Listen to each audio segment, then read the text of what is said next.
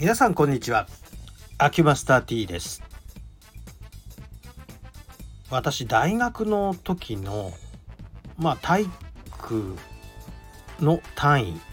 私あの教育学部の保健体育の教育課程で学生でしたもんで体育の実習っていうのは集中講義の形でいろいろあったんですが、えー、各年でえっと水泳は遠泳そして、えー、登山と1年交互にやっておりましてで遠泳もですね水泳の単位っていうのが水泳1っていうのと水泳2っていうのがあってですね水泳1の方はいわゆる競泳コースでプールでやるんですが水泳2っていう単位がありましてこの水泳2の単位が遠泳なんですね。それで遠泳というのがどこを泳ぐのかと言いますとちょうど今回の震災がありました氷見の海岸から、えー、海にね対立を組んで入ってそれはどこもやることだと思うんですけど隊列で入ってそこから県境まで泳ぐんですね。富山石川県境能登のもうちょっとこう先端の方に向かって泳いで仏島っていうとこまで泳ぐんですが仏島でターンして阿武ヶ島っていうまた富山県の沖合の島に向いて泳ぎましてで阿武ヶ島方面まで行ったらあ元スタートした海岸の方へ向かって泳ぐという三角形のコースで泳ぐんですがこの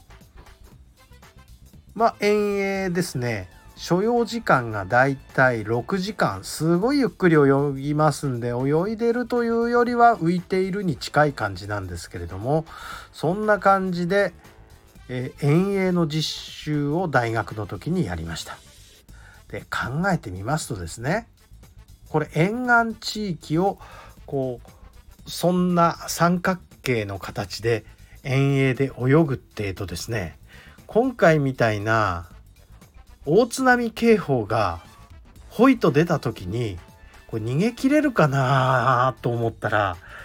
多分無理ですわね。で中途半端に岸に近いとこにいるから